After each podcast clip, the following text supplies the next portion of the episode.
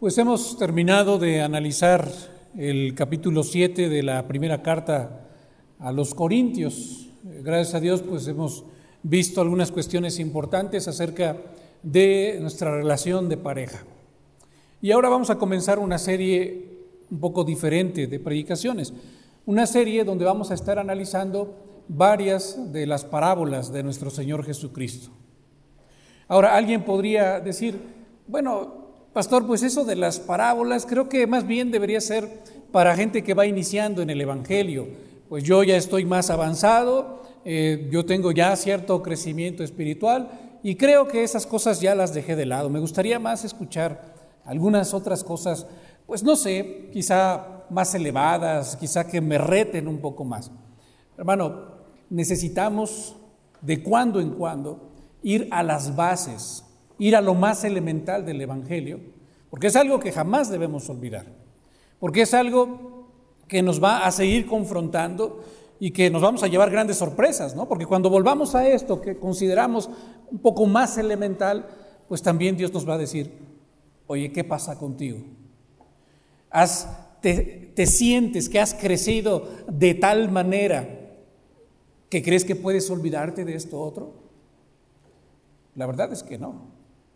Necesitamos, sí, seguir creciendo espiritualmente, pero también mantener estas bases firmes, porque podemos poner mucho esfuerzo en ese crecimiento, pero si la base no está firme, nos vamos a derrumbar. Esa es la intención y la idea con esta serie de, serie de predicaciones basados en la parábola de nuestro Señor Jesucristo. Tiene una segunda intención también. Tiene la intención de que usted al conocer y al escuchar nuevamente estas parábolas pueda compartirlo con, otras personas. Con aquellos que no conocen el Evangelio del Señor Jesucristo, estas parábolas pueden ayudarle a compartir el Evangelio si usted quiere compartirlo con alguien más. Vamos a comenzar con esta parábola que se conoce como la parábola del sembrador. La tenemos aquí en el Evangelio según San Lucas en el capítulo 8 y abarca desde los versículos 4 hasta el 15. Pero antes de entrar a la parábola en sí, hermanos, sería muy bueno que nosotros tratáramos de entender por qué fue que el Señor Jesucristo quiso narrar esta parábola. ¿Qué es lo que lo motiva? ¿Qué hay detrás de esta parábola? Bueno, podemos encontrar en cierta manera la respuesta allí en el versículo 4. Fíjese muy bien lo que dice el versículo 4. Dice que se juntó una gran multitud y los que de cada ciudad venían a él. En términos actuales y en los, en los términos o según, según los parámetros que muchos utilizan para medir su éxito en el ministerio, cualquiera que viera esto diría, el Señor Jesucristo está teniendo un rotundo éxito ministerial porque tiene una gran multitud que le está siguiendo para escuchar su voz, para escuchar sus enseñanzas, para saber qué es lo que Él tiene que decirles. Muchos de nuestros tiempos buscan eso, buscan las grandes multitudes. Y aquí el evangelista nos dice que no solamente era una gran multitud la que había venido a Él, sino que esta gran multitud estaba conformada de muchas personas de diferentes ciudades, de cada ciudad venían a él. Entonces cualquiera que viera esto diría, está siendo muy exitoso el ministerio de Jesucristo. ¿Qué más puede pedir alguien que está sirviendo al Señor viendo estas grandes multitudes que están dispuestos a escuchar el mensaje? Bueno, sí se puede pedir algo más. Y se puede pedir y se debe pedir lo que el Señor Jesucristo está pidiendo en esta parábola. Porque ya tiene ahí frente a él esa gran multitud y dice ahí mismo el versículo 4, les dijo por parábola, a esa gran multitud que está bien dispuesta a escucharle, el Señor tiene un mensaje para ellos. ¿Cuál va a ser ese mensaje? ¿Y qué nos muestra esto? Sobre lo que el Señor Jesucristo consideraría verdaderamente un éxito en su ministerio. Nos enseña que el Señor Jesucristo no se conforma con que mucha gente esté dispuesta a seguirle, que el Señor Jesucristo no se conforma con tener una iglesia llena, por así decirlo, sino que el Señor Jesucristo lo que busca, realmente hermanos, lo que busca es que los corazones sean transformados desde lo más profundo. Eso, hermano, tú debes considerarlo desde ahora. Desde antes que comencemos a analizar esta parábola del sembrador, tú tienes ya que considerar estas cosas. Tienes que considerar que el Señor Jesucristo no solamente quiere que tú estés dispuesto a escuchar su palabra, que tú estés dispuesto a abrir su palabra y a leerla, sino que Él lo que realmente pide de ti es que tu corazón sea profundamente, realmente transformado por Él y por su palabra. Por eso es que Él comienza a narrarles esta parábola. Sabemos lo que es una parábola. Una parábola toma elementos del mundo natural para explicar elementos de la vida espiritual. La parábola dice así, Versículo 5. El sembrador salió a sembrar su semilla y mientras sembraba, una parte cayó junto al camino y fue hollada y las aves del cielo la comieron.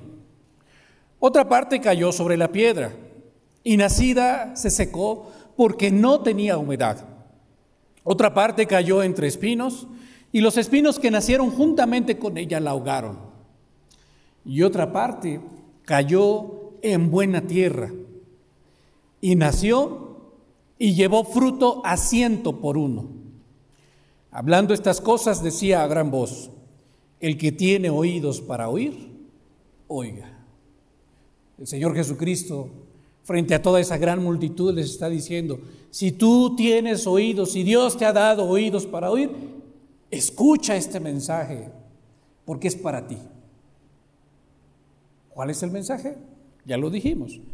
Él quiere que tu corazón sea transformado profundamente. Como nosotros lo notamos, hermanos, en esta parábola se nos presentan varios elementos. El primero de estos elementos, o los primeros elementos que encontramos, se encuentran allí a principios del versículo 5. Se nos presenta al sembrador y se nos presenta también la semilla dice el Señor Jesucristo. Está un sembrador que tiene su semilla. ¿Y qué es lo que hace un sembrador con su semilla? ¿Para qué la quiere? Pues para sembrar la semilla. Y dice entonces el sembrador hizo lo que tenía que hacer y salió a sembrar su semilla. Pero después nos menciona cuatro tipos diferentes de tierra o cuatro diferentes lugares a donde cae esa semilla. Y es que en aquellos tiempos y en aquella región, me parece que en gran medida se sigue haciendo así de manera tradicional, el sembrador llevaba aquí una especie de tela con, la semilla. Y entonces la manera de sembrar era tomar un puño de esa semilla y esparcirla. Entonces, esto es lo que está haciendo este sembrador. Va caminando, va avanzando y en el campo que va a sembrar y esparce su semilla. Pero dice el Señor Jesucristo en la segunda parte del versículo 5, que una parte de esa semilla cayó junto al camino. Y dice el Señor Jesús, como cayó junto al camino, pues es un lugar por donde la gente pasa. La gente comenzó a pasar y a pasar y a pasar por ahí, tanto que fue quebrando esta semilla, la fue haciendo pedacitos. Y entonces, pues algunas aves hambrientas que andaban por allí Identificaron, se dieron cuenta que allí había semilla quebrada y que pues la podían comer. Entonces dice el Señor Jesucristo. Estas aves vieron esa semilla ahí quebrada, pisoteada, y la comieron. Vinieron y la devoraron. Ese no era el propósito que el sembrador tenía para su semilla, tenía otro. Pero eso fue lo que sucedió, dice el Señor Jesús. Después en el versículo 6 nos dice que otra parte de esa semilla sigue siendo el mismo sembrador, sigue siendo la misma semilla, solamente que ahora cae en un lugar diferente. Dice que cayó sobre la piedra.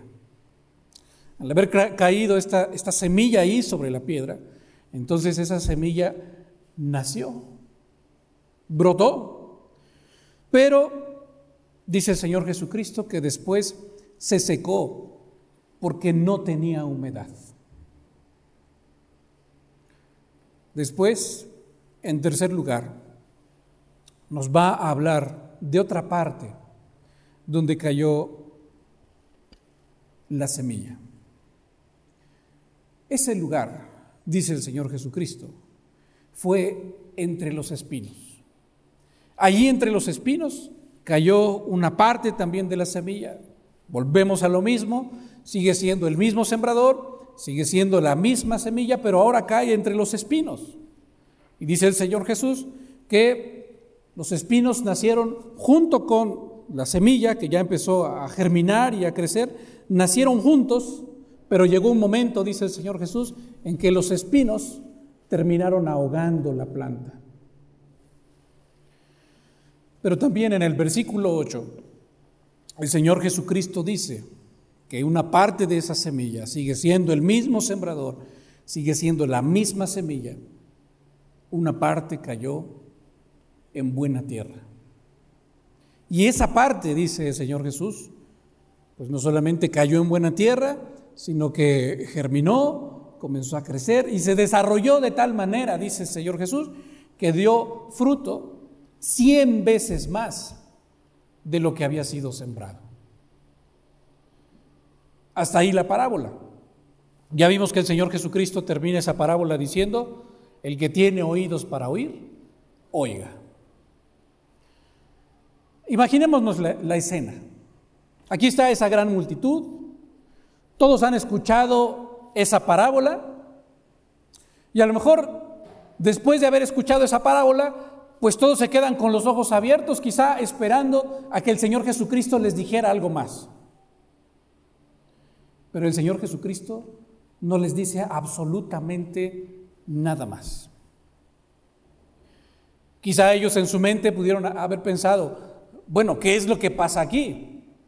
Yo vine a escuchar al Señor Jesucristo porque tengo una necesidad, tengo una necesidad espiritual. Quizá muchos también se habían acercado dentro, dentro, de esa multitud trayendo a sus enfermos, se acuerdan que llevaban a sus enfermos, llevaban a sus paralíticos, llevaban hasta gente que estaba poseída por demonios.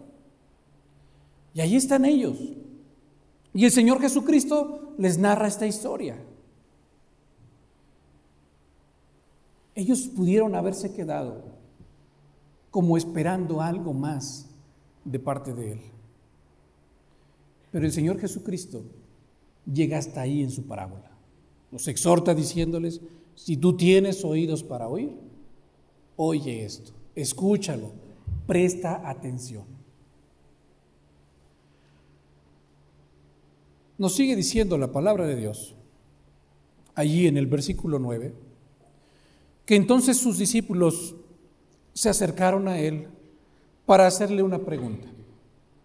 La pregunta que estos discípulos suyos le hacen es, Señor Jesús, ¿qué significa esto? Tenemos ahí entonces ya una distinción que nos es muy útil entre aquellos que conformaban la multitud y que simplemente estaban allí para escuchar, y estos que son sus discípulos y que están un poco más interesados y están dispuestos a indagar en la enseñanza del Señor Jesucristo, porque saben que esa enseñanza, aparentemente simple, tiene algo espiritual que enseñarles a ellos, muy profundo e importante, algo que puede impactar su vida. Entonces se acercan a Jesús y le dicen, Señor, nosotros queremos saber qué es lo que significa esa parábola. Y dice el versículo 10 que el Señor Jesucristo le respondió, a ustedes es dado conocer los misterios del reino de Dios. A ustedes les puedo explicar estas cosas que para el resto es un misterio, pero a los demás, a los otros, yo les enseño por parábolas, para que viendo no vean y para que oyendo no entiendan. Tengo que confesarle, hermano, que cuando yo leía por primera vez estas palabras, siempre me preguntaba, ¿Es que acaso el Señor Jesucristo no quería que todos se convirtieran? ¿Acaso el Señor Jesucristo no quería que todos conocieran la verdad y vinieran al arrepentimiento? yo no lo entendí hasta después.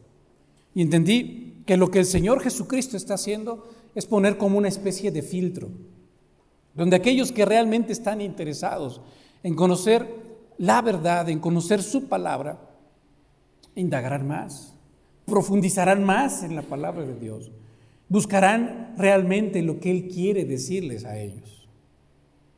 Y esto es lo que está sucediendo con estos discípulos del Señor Jesucristo. Por supuesto, esto es algo que ha sido obrado en su corazón desde antes. El Espíritu Santo ha estado obrando en ellos y les lleva a este interesarse por la verdad. Así que le están preguntando, ¿qué significa esta parábola? El Señor Jesucristo en el versículo 11 comienza a explicarles ya, ahora sí, la parábola. Y primero les explica uno de los elementos. Les dice allí en el versículo 11, la semilla es la palabra de Dios. Si usted lo recuerda, cuando nosotros comenzamos a ver la parábola, decíamos y vimos cómo el Señor Jesucristo presentaba dos elementos presentaba al sembrador y presentaba su semilla. Pero ahora solamente les habla acerca de la semilla. Y nosotros nos preguntaríamos, ¿por qué no les explica quién es el sembrador? La semilla sí lo dice claramente. La semilla es la palabra de Dios.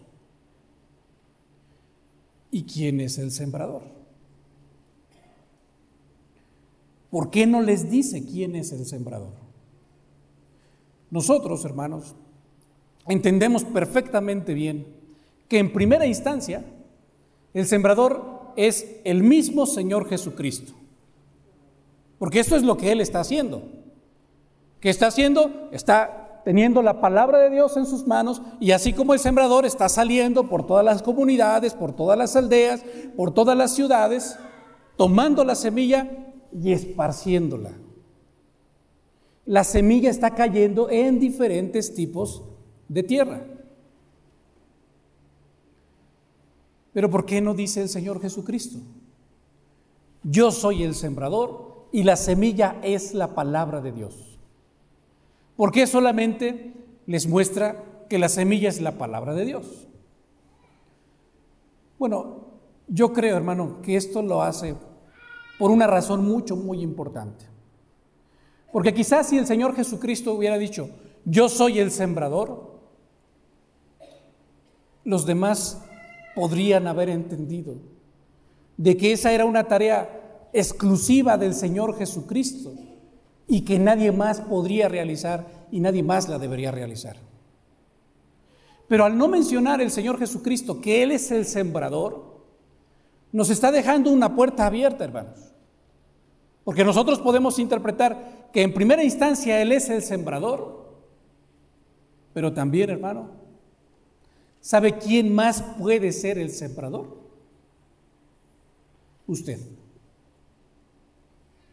Usted puede ser como este sembrador de la parábola, que tiene en sus manos la palabra de Dios. Usted en este momento tiene en sus manos la palabra de Dios. Y hay muchísima gente allá afuera que no tiene la palabra de Dios en sus manos, que no la conoce. Hay un terreno fértil allá afuera donde debe ser arrojada la palabra de Dios, la semilla que usted tiene ahora en sus manos. Ahí el Señor con esto nos está haciendo un llamado mucho, muy importante. Les explica entonces y les dice, la semilla es la palabra de Dios. Después comienza a enseñarles acerca de lo que significa cada tipo de tierra. Y comienza a decirles en el verso 12, los de junto al camino, aquella semilla que cayó junto al camino, son aquellas personas que oyen, dice ahí el Señor Jesús, que escuchan la palabra de Dios. Pero dice el Señor, luego viene el diablo y quita de su corazón la palabra para que no crean y se salven. Aquí ya está empezando el Señor Jesús a revelarnos la enseñanza espiritual. Esto es algo que nosotros no podemos ver, hermano. Pero quizá usted, así como yo, lo ha experimentado. ¿Cómo o qué estrategias utiliza el diablo para que una persona que ha escuchado atentamente la palabra de Dios, ¿qué hace el diablo para quitar esa semilla de su corazón? Bueno, no podemos ahora enumerar todas las estrategias que él utiliza, pero nos serviría una. A veces, lo que nosotros hacemos, hermanos, es poner nuestra mirada en el predicador. Y evaluamos al predicador conforme a nuestros parámetros. Y decimos, bueno, es cierto, él está hablando esto que es, aquí está en la palabra de Dios, pero yo lo conozco a él. Pero yo sé quién es. Y yo sé que tiene una cola larga, larga que le pisen. Y entonces, lo que diga él no me importa. Lo que diga él, yo no le voy a hacer caso porque sé de quién viene. El diablo puede hacer eso y lo hace. Y con eso nos neutraliza, por así decirlo, para que entonces con esa palabra que sabemos que está en la palabra de Dios, nosotros ya no queramos hacer nada. Otras ocasiones, sobre todo en gente que va comenzando en el Evangelio, eh, el diablo trae y pone esas dudas en su corazón. Oye, ¿y quién te dice que eso es cierto? ¿Y cómo sabes tú que esa es realmente la palabra de Dios? Si al final de cuentas la Biblia fue escrita por hombres, ¿tú le vas a hacer caso a eso? Esas son fábulas, son cuentos, son leyendas. No hagas caso a esas cosas como esas estrategias y otras, usa Satanás para que la semilla que está siendo sembrada sea quitada de tu corazón, hermano. Entonces, con esto el Señor Jesucristo a aquella gran multitud le está diciendo, tienes que estar alerta, porque esto podría estar sucediendo en tu vida. Y esto es lo mismo que nos está diciendo hoy a nosotros el Señor, hermano. Esto podría estar sucediendo en tu vida. Pero ¿cómo, pastor, si yo tengo años de ser cristiano, años de congregarme en esta iglesia? Pues sí. Pero puedes escuchar un día la palabra de Dios y no hacer caso. No llevarla a cabo, a veces, como lo decíamos, simple y sencillamente porque pones tu mirada en aquel que te lo está diciendo, aunque te esté diciendo o te esté hablando de la palabra de Dios. El segundo tipo de tierra que nos quiere enseñar nuestro Señor Jesucristo está en el versículo 13. ¿Quiénes son los de sobre la piedra? Dice, los de sobre la piedra son los que habiendo oído, también oyen la palabra de Dios, pero dice, habiendo oído, reciben la palabra con gozo. Estos parecen ir un paso más allá, hermano. Podrían estar escuchando la palabra de Dios y mientras la escuchan se regocijan, su corazón se llena de gozo, se llena de alegría y dicen, pero qué bonito es esto, yo nunca lo había escuchado así o nunca lo había visto desde, esta perspectiva. Es algo que realmente me está llenando, me alegra y podría a lo mejor hasta salir del culto o del estudio bíblico, o, terminar su devocional e ir con su esposa y con sus hijos y decirles, ustedes no saben las cosas tan maravillosas que se encuentran en la palabra de Dios. Ustedes no saben de lo que se están perdiendo. Hay mucho gozo y alegría en su corazón. Pero ¿qué dice el Señor Jesús? Escucharon, reciben la palabra con gozo. Pero dice ahí, pero estos no tienen raíces, creen por algún tiempo y en el tiempo de la prueba, ¿qué es lo que hacen? Se apartan. Escucharon con gozo, con alegría. Parecieran mantener ese gozo y alegría durante cierto tiempo en su vida. Pero un día van al médico el médico le manda que se haga unos análisis clínicos, le entregan los resultados, los lleva al médico y el médico le dice, tienes esta enfermedad. Y esta persona comienza a pensar y a decir, entonces, ¿de qué vale ser cristiano? Entonces, ¿para qué sirve ser cristiano? Si antes cuando yo no era cristiano me iba muy bien y ahora que soy cristiano me va mal. Si después a esa persona en su trabajo le dicen, estás despedido, pues mucho más.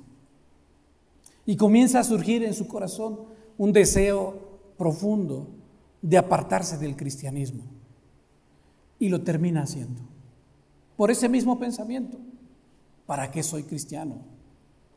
Si siendo cristiano me va peor que cuando no lo era.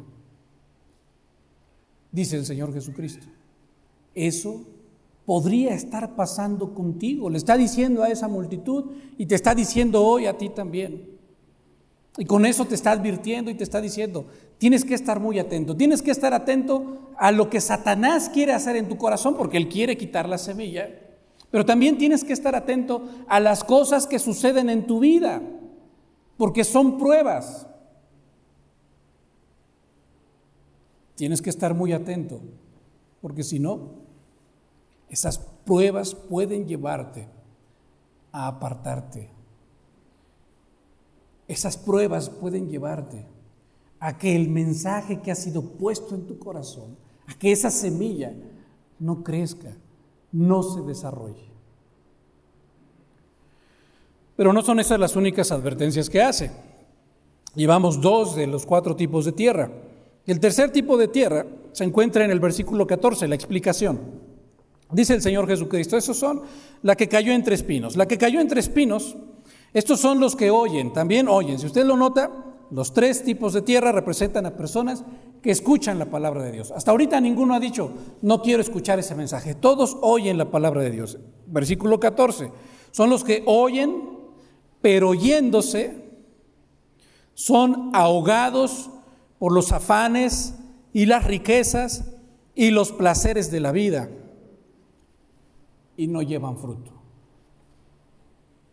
también escucharon.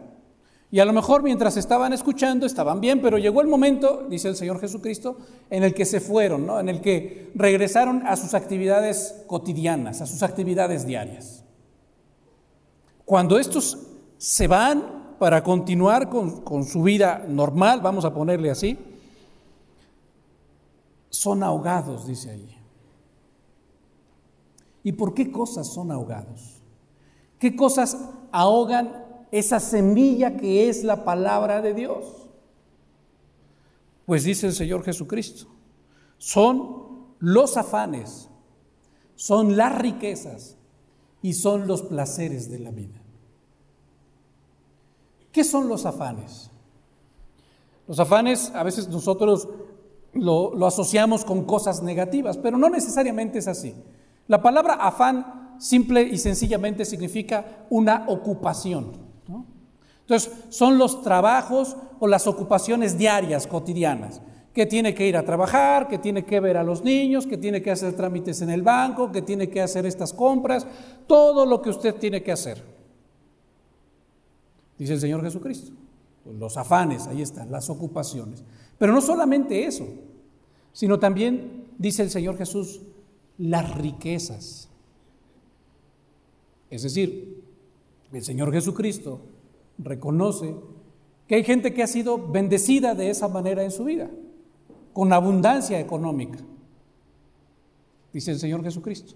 Eso también puede ser un elemento, puede ser un factor que venga a ahogar la semilla.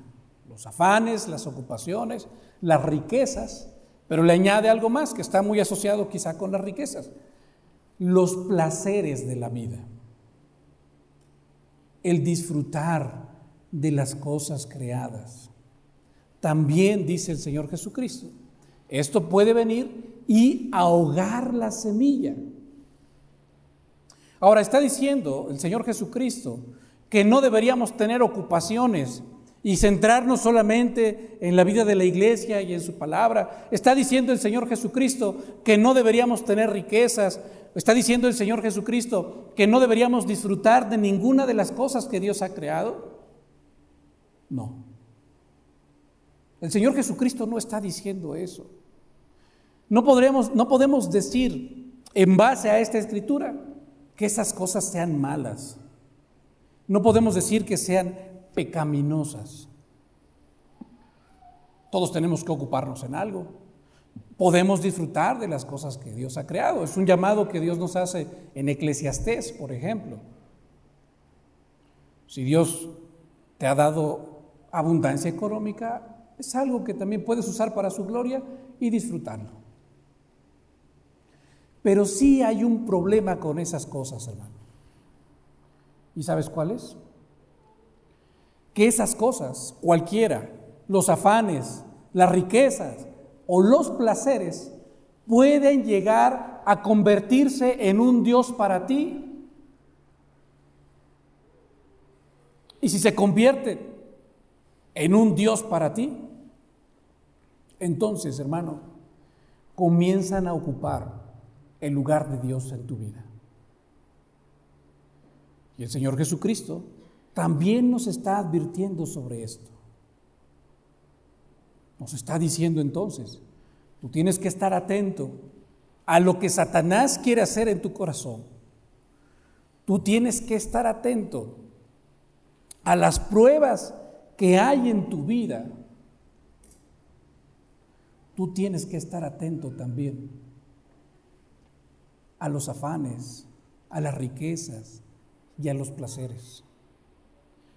Porque cualquiera de estas cosas, hermano, puede impedir que la semilla que ha sido depositada en tu corazón dé el fruto que Dios quiere que tú des.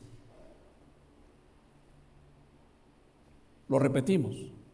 El Señor se lo está diciendo a aquella multitud, pero te lo está diciendo también a ti. Porque puede, puede ser, hermano, que tú estés cayendo en una de estas cosas sin darte cuenta. Puede ser que tú no estés luchando contra lo que el diablo quiere hacer en tu corazón. Y si el diablo te sugiere algo, pues tú simplemente lo crees y te entregas.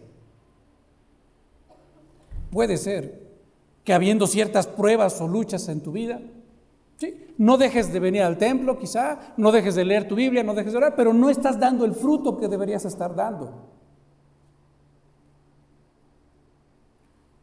Puede ser que las cosas de esta vida, el curso de esta vida, te esté absorbiendo tanto.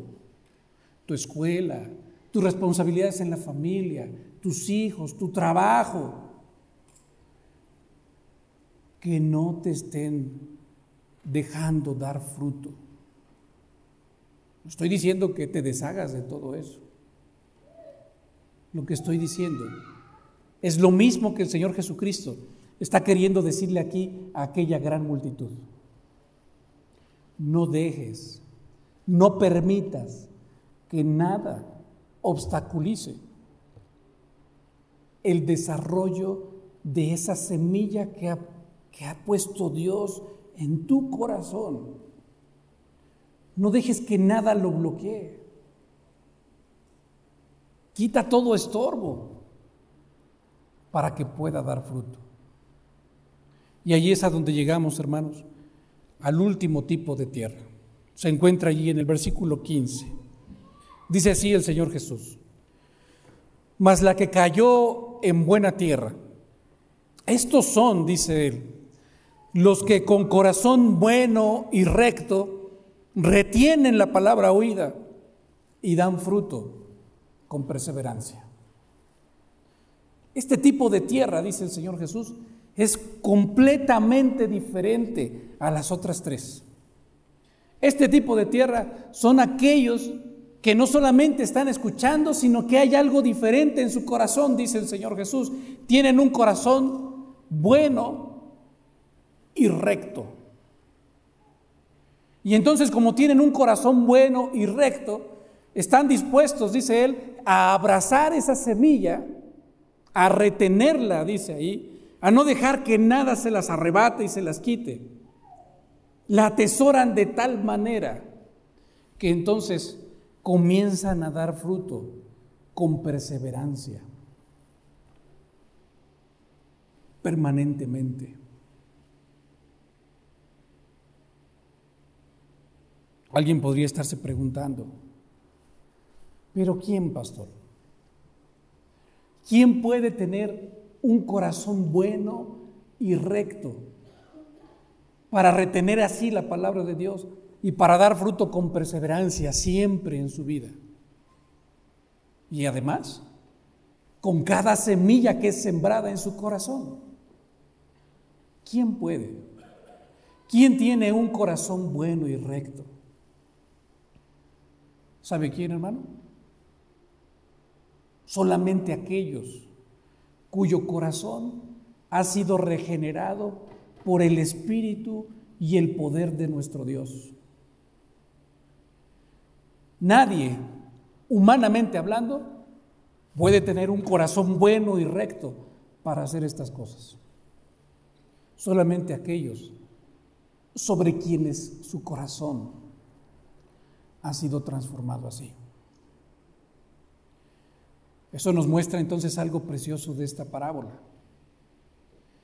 Ese mismo sembrador que en primera instancia está esparciendo la semilla para que caiga en diferentes corazones. Ese mismo sembrador es el que primero prepara la tierra para que esta tierra esté bien lista y dispuesta para recibir y abrazar la semilla de tal manera que empiece a dar el fruto que Dios quiere que dé. Pero yo te tengo una pregunta, hermano. Si tú tuvieras que elegir, viendo tu realidad, ¿eh? no, no viendo lo que tú quisieras ser, viendo tu realidad, lo que tú eres ahora, como cuál de estos cuatro tipos de tierra eres tú? ¿Como cuál eres? ¿Eres como el primero que deja que el diablo arrebate la semilla? ¿Eres como el segundo que en el tiempo de la prueba le dan ganas de apartarse? ¿Eres como el tercero que esta vida te ha absorbido tanto que no estás dando fruto? ¿O eres como el último, que estás dando buen fruto con perseverancia? ¿Cómo eres tú, hermano? ¿Qué es lo que dice tu vida? Si tú tuvieras frente a ti un espejo, vamos a llamarle un espejo espiritual, ¿no? donde pudieras ver tus frutos, ¿qué es lo que verías? ¿Y qué es lo que los demás verían en ti, hermano. ¿Qué es lo que los demás ven en ti? ¿Están viendo que estás dando fruto? ¿Están viendo que no estás dando fruto? O peor, están viendo que estás dando mal fruto. ¿Qué pasaría si tú le preguntas a tu esposa, a tu esposo, a tus hijos? Si tú les pides que te respondan sinceramente, ellos que te conocen, ¿qué dirían de ti?